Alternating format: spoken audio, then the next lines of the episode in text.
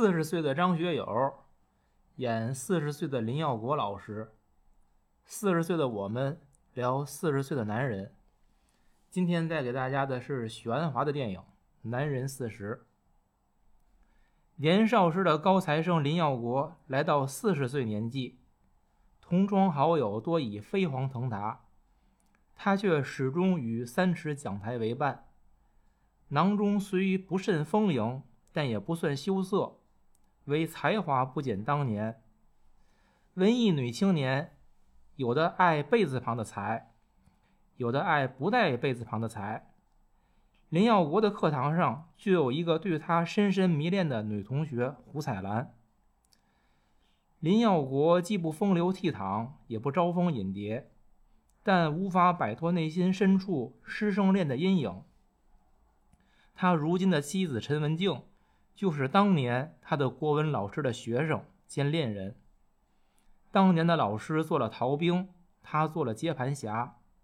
虽然他一直深爱他的妻，但老师所留下的一抹阴影总是难以释怀。历史总在重演，人们总是宿命般的粉墨登场。如今的林耀国也做了国文老师，他的学生胡彩兰。一如当年他的同学，如今的妻子，成了他师生恋的对象。很难讲林耀国眼中的胡彩兰的形象有几分是他的学生，有几分是他的妻子。也很难讲林耀国是在体味自己本身，还是在体味自己当年的国文老师。每个人都不只是自己，每个人身上都有别人的影子，不只是男人，不只是四十岁。只不过四十岁的男人更容易困惑。林耀国的妻子陈文静大概与他同龄。当抛弃自己的国文老师在风烛残年时再次出现，陈文静同样情难自已。不管那是爱还是其他什么东西，他选择陪老师走完最后一段路。以上故事发生在二零零一年。不管沧海桑桑田。念着《前赤壁赋》的林耀国和陈文静，还有机会到三峡去游一游，完成人生未尽的诗篇。如果把时间的指针拨到现在的二零零二年的二零二二年的第一个月，怕是只能一声感叹：山无陵，江水为竭，只得与君绝。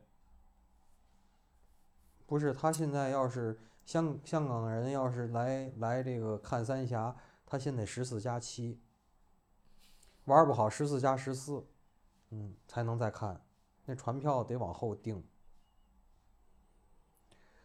是 这个电影呢，也是咱们安娜老师推荐给宁老师的，我是陪着的啊，我是陪着的，嗯，反正但是你你再这么说，我们直接给你驱逐出境啊！但是宁老师呢是非常这个。捧这个许鞍华以及许鞍华笔下的导统下的这个萧红的，我呢，他宁老师跟我提过两次了，想聊萧红文本也好，电影也好，我是硬着头皮拒绝了宁老师两次。当然，我觉得在不久的将来，我可能会答应宁老师。没事儿，既然你说了这个可以聊，你看你你你给我捧，嗯，对，就就行，嗯，对，我就感谢，对。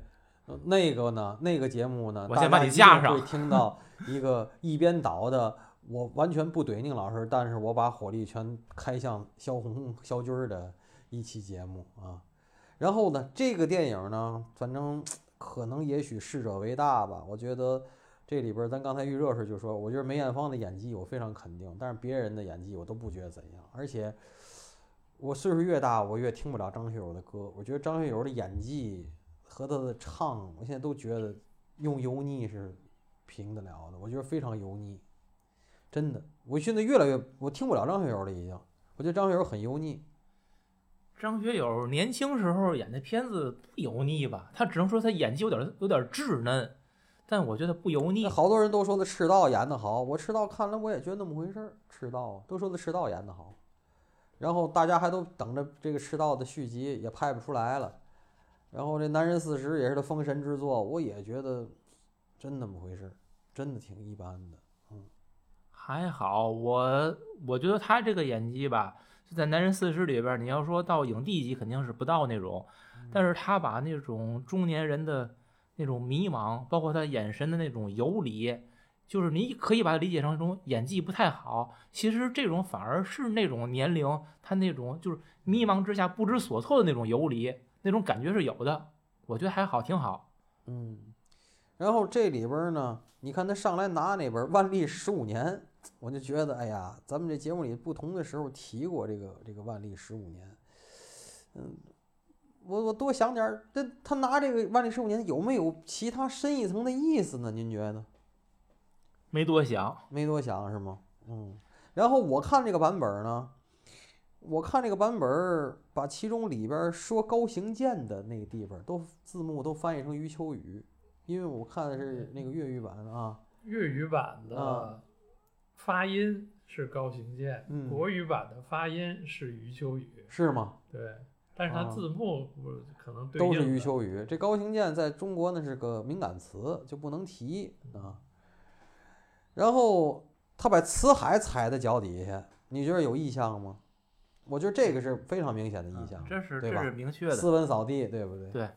然后这个男人四十，人说这个什么四十不惑哈，我觉得我四十，我都四十大几，都快五十了。我觉得我四十的时候满脑子都困惑，一点儿也没有不惑呀。这是不是咱们现在所有心理年龄都他妈滞后了呀？四十不惑，我觉得只是个说法。谁说四十不惑？嗯40谁说四十不孔子啊之类的？我我我是说四十 四十不惑，哪来的中年危机呀、嗯他他他要是不惑，不就不危机了嗯吗？嗯嗯。是不是？还有一个就是说，说明在香港当中学老师其实收入是不错的。你看最后他是有一个交代，房贷已经还完了，他没有就是说大富大贵，但是殷实其实还是行的。他是跟他同学比，他同学，他学都是、同学都是上都市啊，是做证券的，什么啊那个都是穿穿马甲那种，你说那怎么比呀、对。然后这个就是说，他的这个师生恋和洛丽塔，我就我看电影我就一直在想这个洛丽塔，你说跟洛丽塔有什么异同点呢？他这个师生恋，你要设定那个林嘉欣这个角色，他是成年了的，十八岁刚好，嗯是吧？啊所以说你就不会抱有这个道德的这个层面去看这个电影，嗯嗯嗯，明白了，嗯，他是成年人，嗯对对吧？所以对他的行为也是负责的，而且是你情我愿的这种状态，嗯也没有说是强迫或干嘛。嗯嗯嗯所以咱们如果讨论这个电影的话，是不是这个这个就就不这个这个这个默认前提就是不用考虑。嗯对对这个安娜这个现在这个停顿，我觉得就可以讲咱们说了半天那个词儿了。意难平，哎，意难平，因为这电影嗯安娜推完之后，就是我看完的时候第一反应，我说电影挺好，但是让我说什么有点儿无语，不是不是没话说，不是说不出话，是不知道该怎么说那种感觉。说安娜告的三个字儿，是不是意难平的感觉？哎，我说真是，安娜现在这个状态，我就让我感觉到了意难平。意难平是不是就是说，因为我也不是很理解这三个字儿的对应啊，就是你心里可能还有一点儿想法，但是基于现在呢，你又很没落的这种状态呢，你你想做呢又做不出来一些东西，是不是这种叫意难平？还是说这三个字儿也没法再解释了？就是是不是？就是叫意难这么这么平忽然想的啊，就是心有余力不足，是那个意思吗？不是，不是，嗯，不是，咱们以前聊过这个美国丽人，对，哎，我就想说，就是这个男人四十跟美国丽人，您怎么看？嗯，美国丽人您也好好看过，对吗？是嗯，故事像不像？我问你。有相似之处，嗯，但我觉得一个很大的区别点在这里边。嗯嗯，《男人四十》里边的胡彩兰跟这林耀国老师，嗯他们两个人出发点不太一样。嗯胡彩兰学生爱老师，是不管是你是对于他的学问的敬仰，还是你就喜欢这个人那种感觉，嗯包括就是少女对于中年男性这种魅力的吸引力，嗯我觉得这是通常师生恋从女生就女学生那一方发生，无外乎就这几点。嗯但是对于林耀国这个老师而言，首先他并没想去吃这个嫩草，嗯就是他不存在这么诱导，是不是？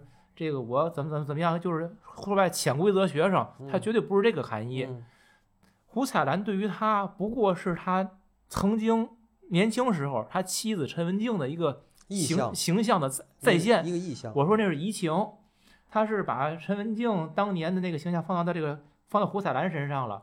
当年他的老师就是这么跟他的学生搞对象，现在他又成了老师了。当因为当年那个陈文静的老师是搞了对象之后又跑了，结果林耀国才接的盘。那现在他就是想，我在这个位置上了，我是不是也要体验一下当年我那国文老师他的感觉呀？或者说，当年他的老师是用这种方式，林耀国的老师当年用这种方式伤害了陈文静，其实也伤害了林耀国。那现在我在这个位置上，我怎么去对胡彩兰？我是要也去伤害一下，还是要去我确实是我却挺喜欢的，我感觉，但我不想伤害任何人。因为这里边儿其实有一点暗示，胡彩兰有一次跟林耀国两个人下了公车以后，一个在墙墙墙角的对话，胡彩兰很明明确的说了：“你是在伤害我。”所以我想，林耀国，所以他是不是这样的一种感觉？所以从这个对比来说，那你说他跟美国丽人丽丽人里边儿那个形象角色就不太一样了。那个是一个中年男人面对家里那媳妇儿的各种讨厌，然后自己说白要寻找第二春的。这林耀国不是寻找第二春，他是在重温自己的青年往事。可是你知道，我看到的是另外的一个角度，我看到的是这样，吸引林嘉欣的点，就就是这个谁，这个胡彩兰，吸引胡彩兰的这个林耀国身上的点有两条，第一是才华，第二是拒绝。林耀国一开始的那些拒绝，才让林嘉欣更猛烈。可到最后，其实林耀国是心思动了，而且也接受了很多其中的这些，嗯，比如说怎么说，就是其中这些意思吧，这些反倒最后，这个谁，这个胡彩兰意兴阑珊，然后把他上课的时候那个本儿，最后结尾的时候送给老师，其实是他对自个儿的这这个东西他画句号。我认为啊，就是画句号。也就是说，你越拒绝，那边越猛烈；你一旦接受了，那头马上就撤火。这是我看到的角度。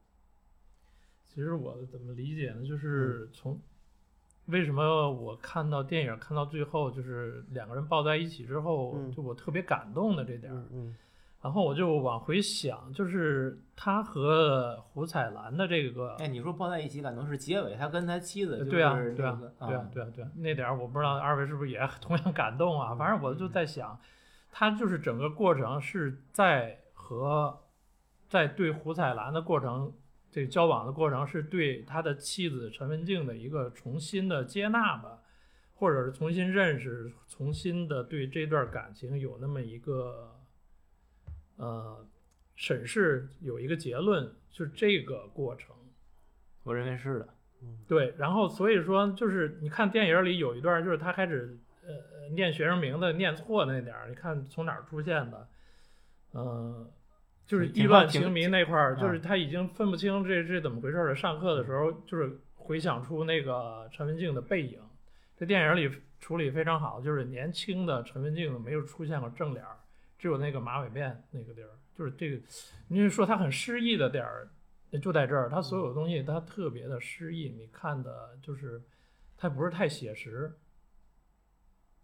然后从这个那一刻开始，他就有点这种，就是这种这种，我不能说主动的想法或者干嘛的，就是在这个过程中，他对陈文静有那么一个就是重新接纳，然后最后两人抱在一起。你看当时抱在一起之前的对话还是挺那个琢磨的，就是我我我房贷也还完了，那你就出去住吧，就是就是那意思，对吧？你时不时回来看看。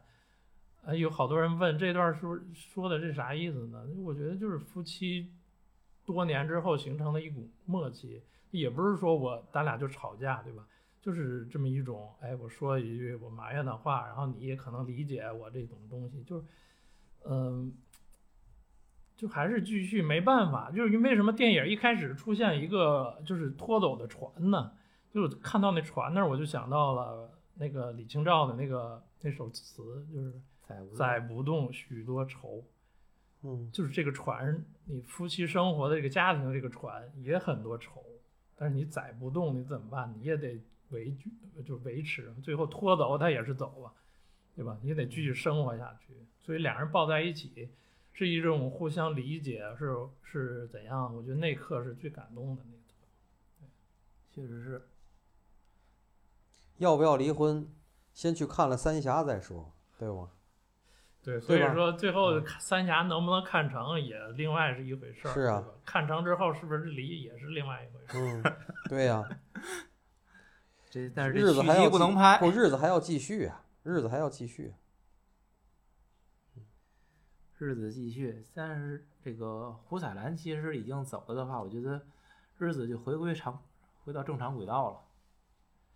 呃，对，那你说之后的生活，那胡彩兰是不是还出现在这个林耀国的生活中呢？这也是一个疑问。那我觉得从男主角或从我的想法来说，我觉得出现也只是出现一个熟人、熟脸打个招呼那种情况。对，而且胡彩兰跟陈文静的性格显然是非常不一样的。对，她应该她不一样对她不会选择陈文静这条路了。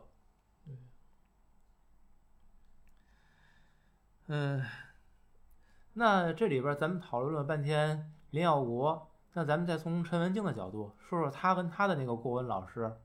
当他的郭文老师在那晚年了，很意外的就出现了，陈文静还决定要去帮助他，然后要陪他最后一段时间，走最后一段路嗯。而且这件事显然他已经自己做了决定了。他告诉林耀国的时候，他其实是通知，他并没有商量的意思，就是不管你怎么想，我都决定这么去做了。他为什么这样？这种这种想法，就他对那个人按当年来表示的话，我觉得他是有怨恨的。对，那他现在为什么还要这样去做？你们怎么理解这段儿？呃，你讲意难平嘛，就是东这个东西，他们结婚有二十多年了吧，应该是，就这个东西一直充斥在你的东，这这个不能说充斥吧，一直是在你头脑里某一个角落，在那放着，你它有没有一个结果？这个结果是什么呢？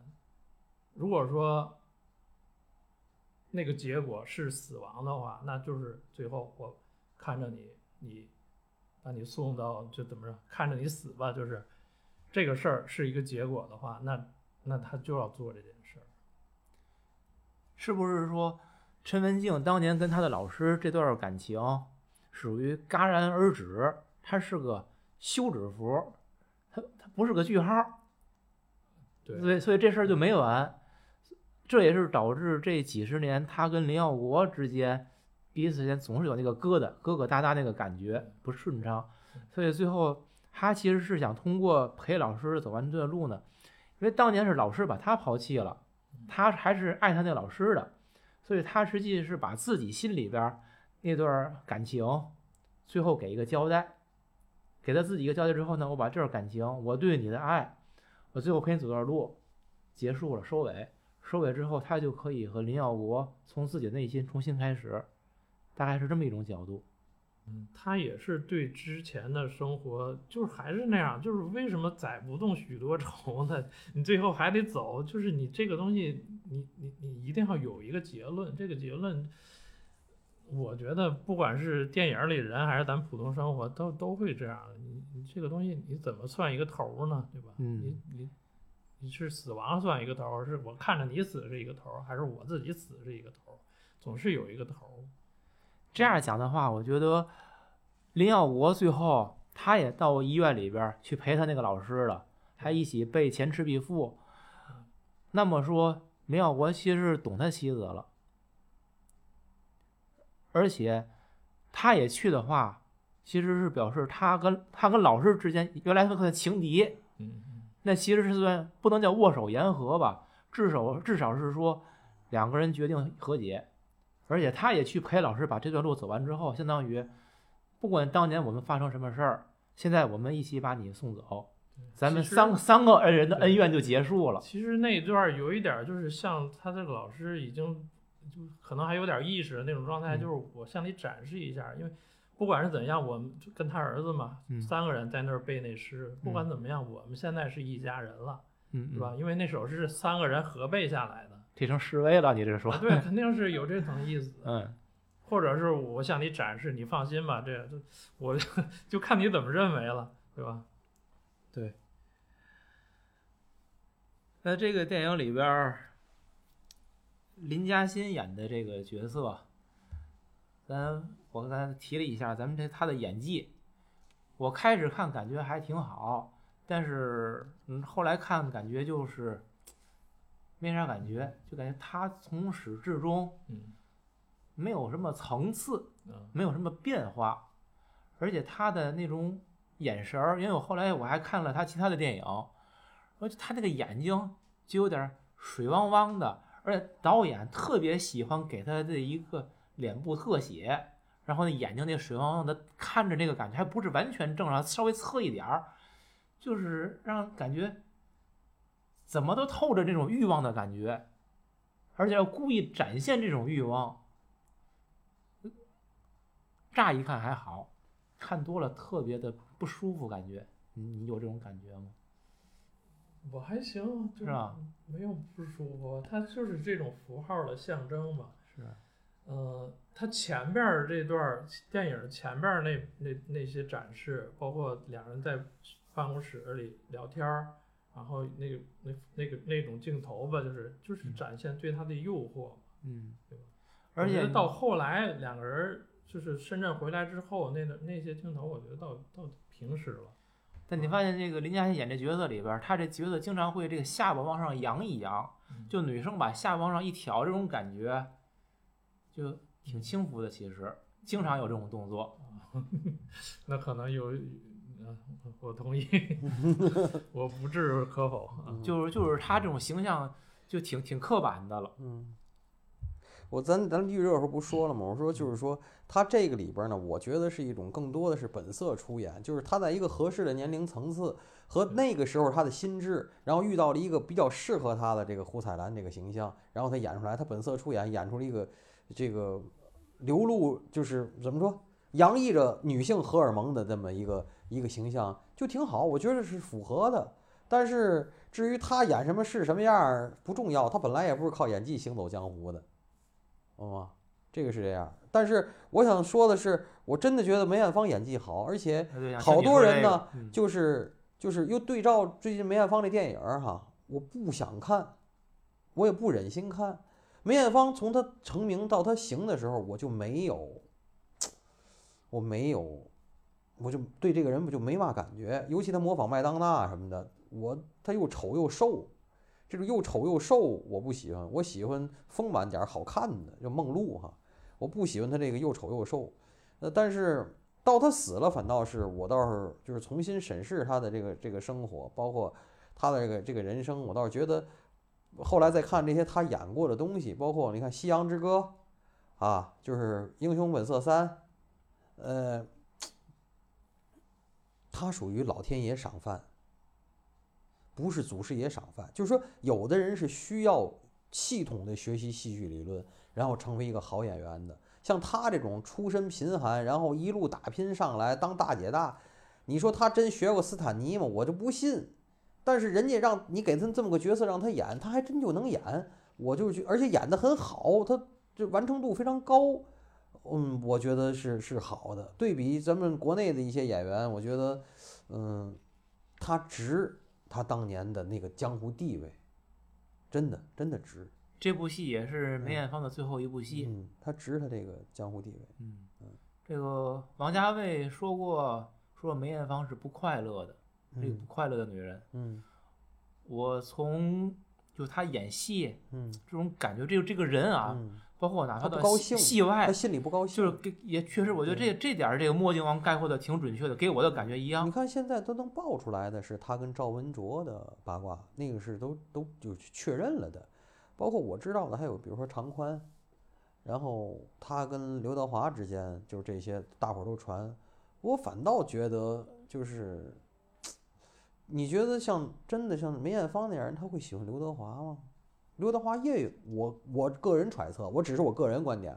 刘德华一路走向天王之路，这个他越成名，刘德华越成功，梅艳芳就会越不喜欢他。其实我认为，你说梅艳芳怎么会喜欢常宽？我今天跟你说个八卦，梅艳芳怎么会喜欢刚到香港的赵文卓？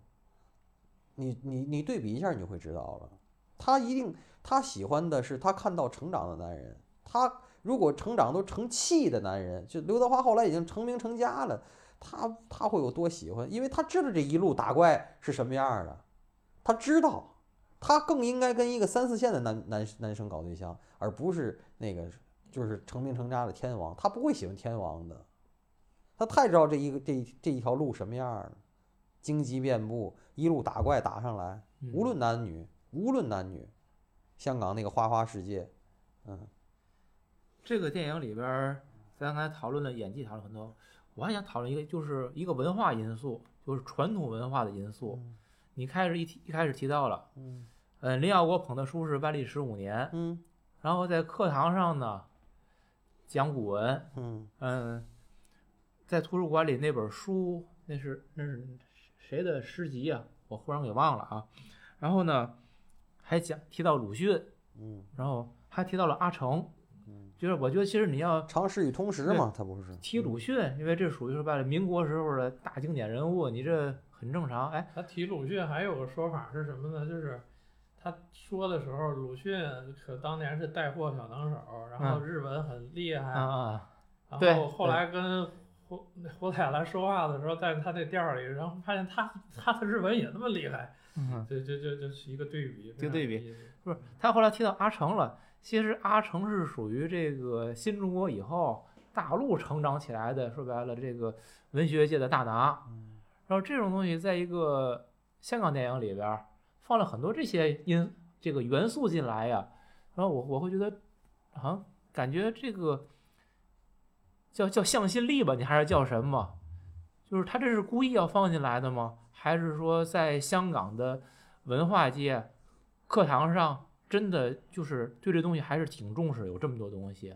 没，在没没没去那儿上过学，不了解。他反正从许鞍华的角度，你看他以往的也电影儿，嗯，他都是有这个对这这这些文化的一个一个其实向往。你看，你看许鞍华，就是说，无论天水围啊也好啊，男人四十啊，什么这些，我觉得许鞍华其实非常左，你不觉得？特别对左，是有点儿。特别左。他是个文学硕士是吧？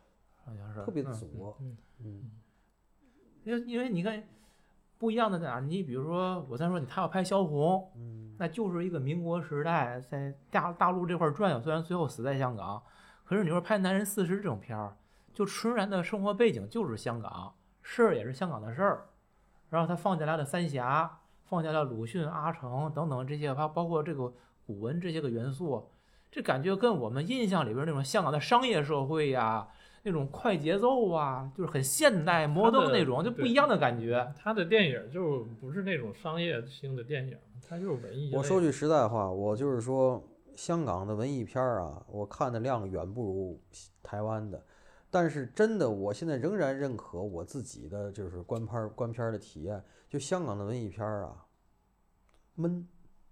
我一直没觉得王家卫的片儿是香港文艺片儿，我老觉得王家卫是一种就是横跨两岸三地，甚至背后还有美国资本。我从来不认为王家卫是香港导演，他那。不闷吗？他那也嗯，王家卫那一点儿不闷，王家卫那电影永远暗流涌动。我跟你说，我我我一直我一从来不认为，但是香港那些电影啊，就除非偶尔会看见好玩儿，比如《买凶拍人》什么的，《买凶拍人》永远都算文艺片儿吧。最近我又看了一个《手卷烟》，你们你可能不知道，林家栋最新的，又有点儿就是枪战的因素，又有点儿就是文艺的那个劲儿。包括以前的《踏雪寻梅》，这都叫什么香港的属于香港本土的文艺片儿，我都觉得 boring，真的。天水围啊，南人四十啊，反正我都得就是正襟危坐坐那儿看沏杯茶，也不敢吃零食，是也不敢嘛，不生怕错过什么。到是最后一看呢，反正就是絮絮叨叨那点儿事儿，真不如台湾的。我真就这么说。我一直觉得香港人文化底蕴可能还是不够。我就是这么说。呃对，可能你像许鞍华这种，他还算有一点儿咱们说叫家国情怀吧。有他也有，嗯，然后其他大部分导演他没有这套东西，对，所以说你对从这个文艺这底这这种表达上来说，他就差。没有，我是觉得，嗯而且你包括他这个剧情安排，这个阿瑞就林晓国的同学，最后开酒吧，在香港干都不如来大陆干好，最后不是到大陆去接着干酒吧吗？而且干得风生水起那。是时时代嘛，就是那样儿。对，就是他，但是真的就你说的家国情怀，我感觉他很有意的往里边加这些元素，是就是把香港跟大陆这种关系捏得很紧。他就是有这种，就是咱们说叫回不去的故乡或者怎么样的。你包你看很多都是这样，你包括那个呃姨妈的后现代生活，那不也是这个意思吗？他在东北插队，然后非要回到上海来，然后经过一番折腾，最后还是回 回去东北了，就是这个东西。但是不管林耀国在课堂上怎么玩了命的讲他的古文，哪怕讲那些个很不好笑的、被人笑话的笑话，实际没有人听。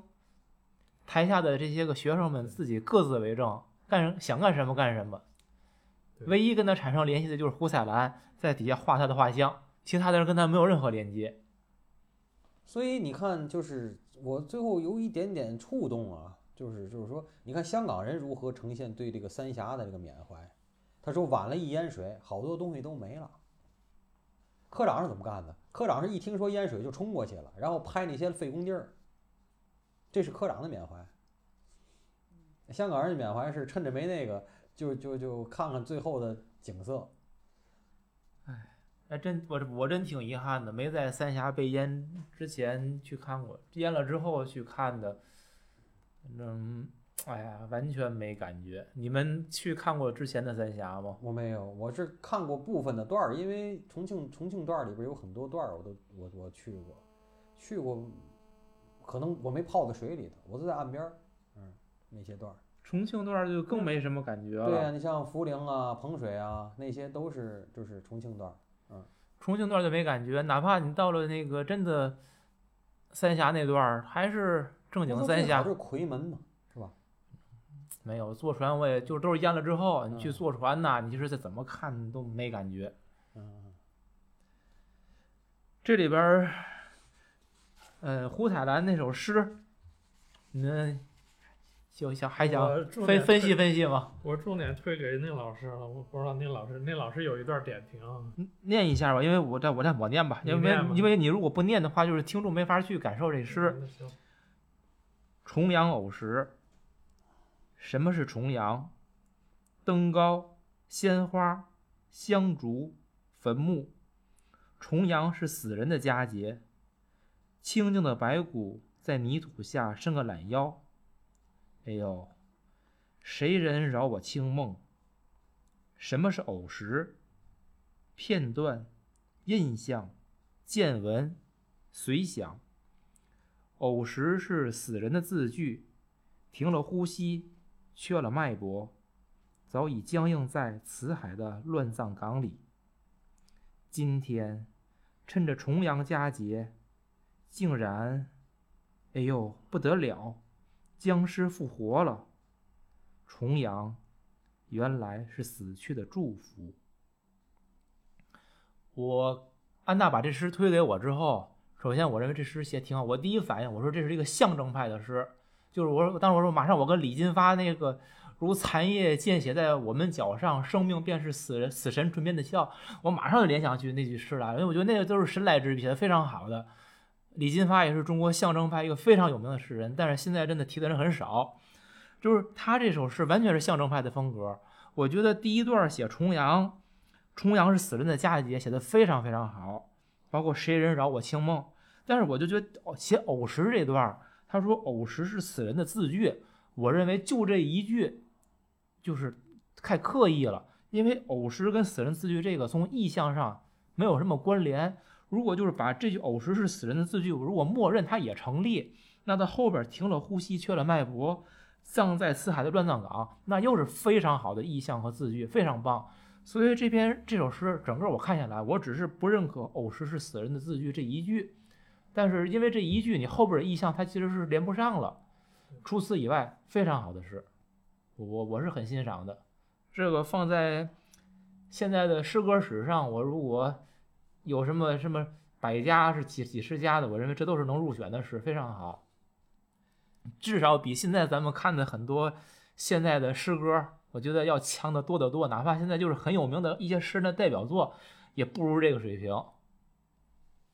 他后来还有个征文比赛，叫什么摇头丸比赛，我不知道那个没写啊，那没说那具体写成啥样，反正得奖了。那个就是反正不知道为什么学校还组织这种摇头丸比赛啊。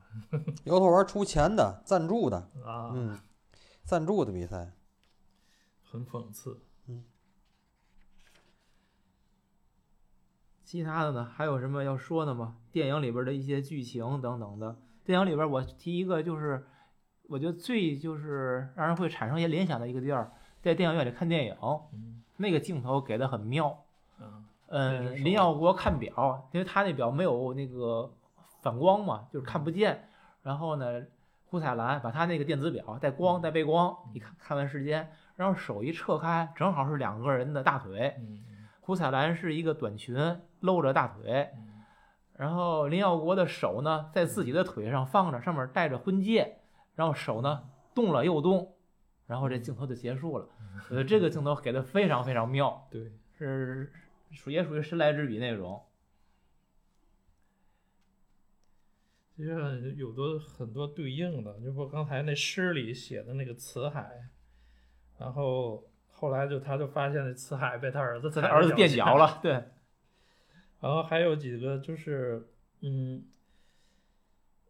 你看他两个人去吃寿司，然后有一个老头儿在他对面，然后就吃什么残疾人餐、什么老年餐，然后在那儿吃着吃着咔咔又咳，这是一个事儿。嗯还有一个就是他在那个胡彩兰那个店儿里，然后出来的时候，路上就是那个过道里，很多年轻人打那可乐，滋滋滋的又闹，这是一个。嗯嗯，他还讲了个故事啊，就是那个林耀国讲了个故事，就是他年小时候邻居有个漂亮女人，然后漂亮女人在那个等车的时候呢，突然吐了口痰，然后用脚去踩这个事儿。非常有意思，这几个小故事，我觉得去琢磨琢磨一下这个，你比如包括呃，比如说那个寿司老头，还有那个那几个年轻人，我觉得从林耀国的这个身上，就是提醒他，一直在提醒他，你的年龄在这儿了，然后胡彩兰的年龄在那儿了，你们两个是有差距的，一直在说这事儿。嗯。哎，我听安娜讲这几个，我觉得这种镜头的感觉有点儿这个贾樟柯那种感觉，就是他摆个东西摆在这儿了，他其实但是并没有真的去解读，是然后就是留白，让你自己去琢磨，挺有那种感觉的。对确实是你你说这些个，当时我也都看到了，没特别深想，但你一说，哎，觉得有意思。对，包括他讲的这个漂亮女人那事儿，然后后来又出现一个什么呢？就是那老师跟他说，咱校长发疯了，为什么发疯呢？那胡彩兰朝他是破口大骂，骂他的十八辈祖宗，这两件事儿你对对一下，嗯问题就出来了，对吧？嗯，行。那最后的话，安娜最感最感动的镜头是林耀国和他妻子陈文静嗯相拥而泣那个镜头，他们相拥在一起。林耀国说：“如果晚一点，长江一淹水，好多东西都没了，好多东西都没了。”那在今天我们录这个节目的时候，长江已经淹水淹了有二十年了，好多东西，好多东西。重陽節偶十，什么是重陽？燈光、鮮花、香燭、墳墓。重陽是死人的佳節，清靜的白骨在泥土下伸個懶腰。哎呀，誰人擾我清夢？什么是偶十？片段、印象、見聞、隨想。咬十是死人的字句，停了呼吸，缺了脉搏，早已僵硬在池海的乱葬岗里。今天趁着重阳佳节，竟然，哎呀，不得了，僵尸复活！